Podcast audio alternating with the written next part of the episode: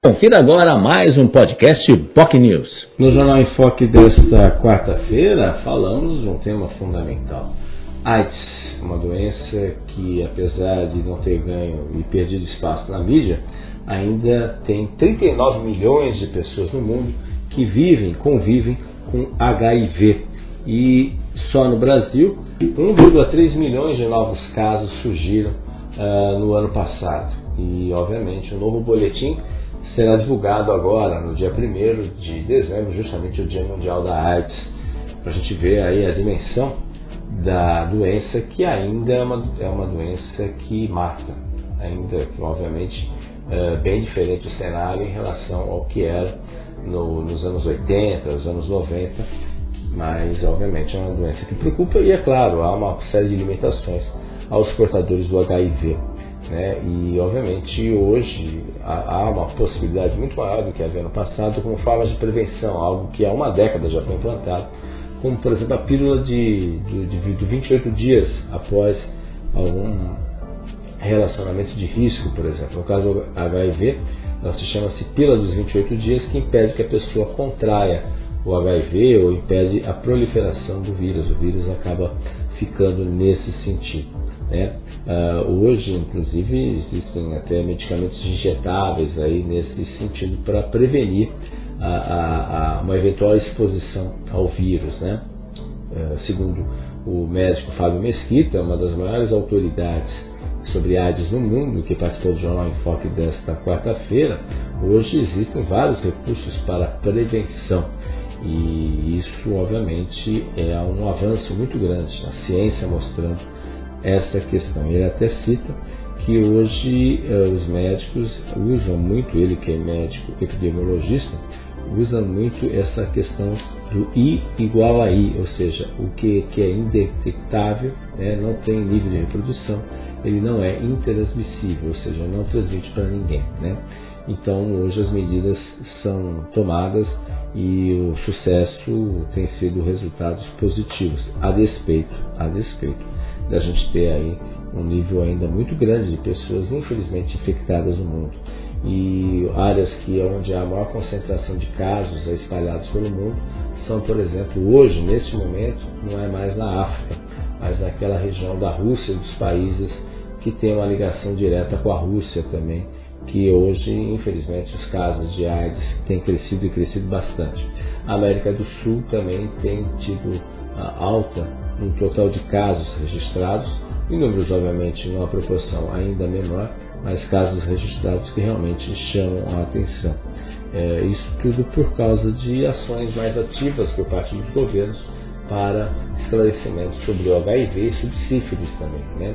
A, a própria África subsaariana, que era o lugar mais afetado no mundo pela epidemia, uh, hoje tem um, dos melhores resultados, porque foram feitas políticas públicas que, de certa forma, mudaram uh, toda a história, especialmente ali da África, uh, graças a uma ação que aconteceu na África do Sul em 2000, a qual o médico Fábio Mesquita esteve presente, inclusive.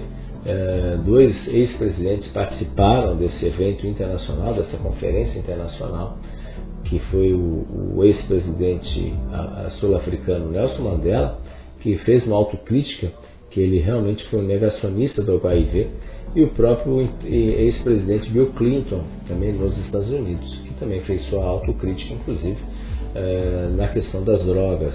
Né? E, obviamente, quando a gente fala drogas, drogas injetáveis também, que contribuíram muito para a proliferação do HIV. E, com base nisso, criou-se um Fundo Global de Luta contra a AIDS, malária e outras doenças nesse aspecto. Né?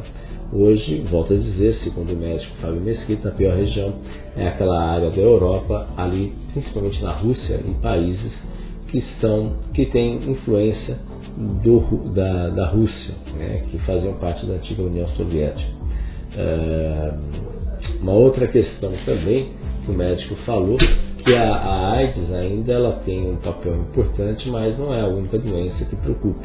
As mudanças climáticas, cujos sinais são muito claros aí pela sociedade, são cada vez mais uh, presentes, cada vez mais comuns, e isso, obviamente, já coloca a Organização Mundial de Saúde em alerta uh, que haja essa real possibilidade de novos casos, uma nova epidemia, como aconteceu com o Covid, uma nova epidemia surgir no mundo. Isso, obviamente, porque vivemos um mundo globalizado. A Covid foi o grande exemplo disso, a velocidade com que ela se proliferou, o número de mortes registrados no mundo em razão da doença, a importância da vacina e, obviamente, isso uh, teve um peso muito grande. A Organização Mundial de Saúde hoje, ele que é consultor, já trabalhou na Organização Mundial de Saúde, ele que é consultor, uh, ele ressalta que a, a organização está se preparando já para uma eventual nova pandemia que sabe que isso vai acontecer. Uma nova pandemia vai acontecer, só não se sabe quando vai acontecer.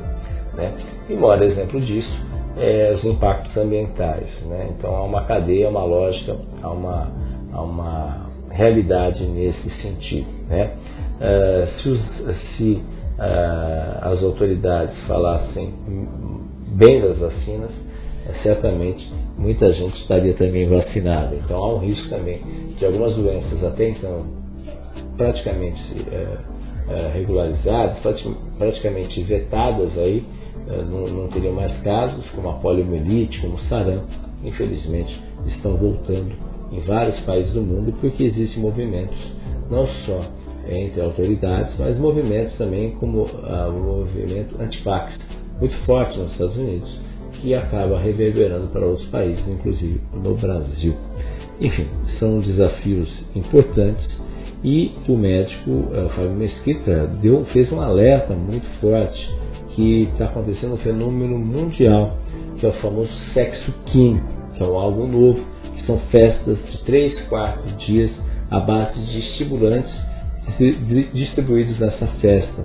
São drogas, é, com drogas, sexo, é, algumas drogas injetáveis, né? agora em vez da cocaína, as metafetaminas, e não há nenhuma ação pública de alerta nesse sentido. Algumas ONGs estão fazendo esse trabalho, mas há uma preocupação muito grande dessas festas, o sexo químico, que é essa união é, do uso de drogas químicas com o sexo. E aí é uma porta de entrada para várias e várias doenças como a AIDS, como a sífilis, a hepatite, entre outras, nesse sentido.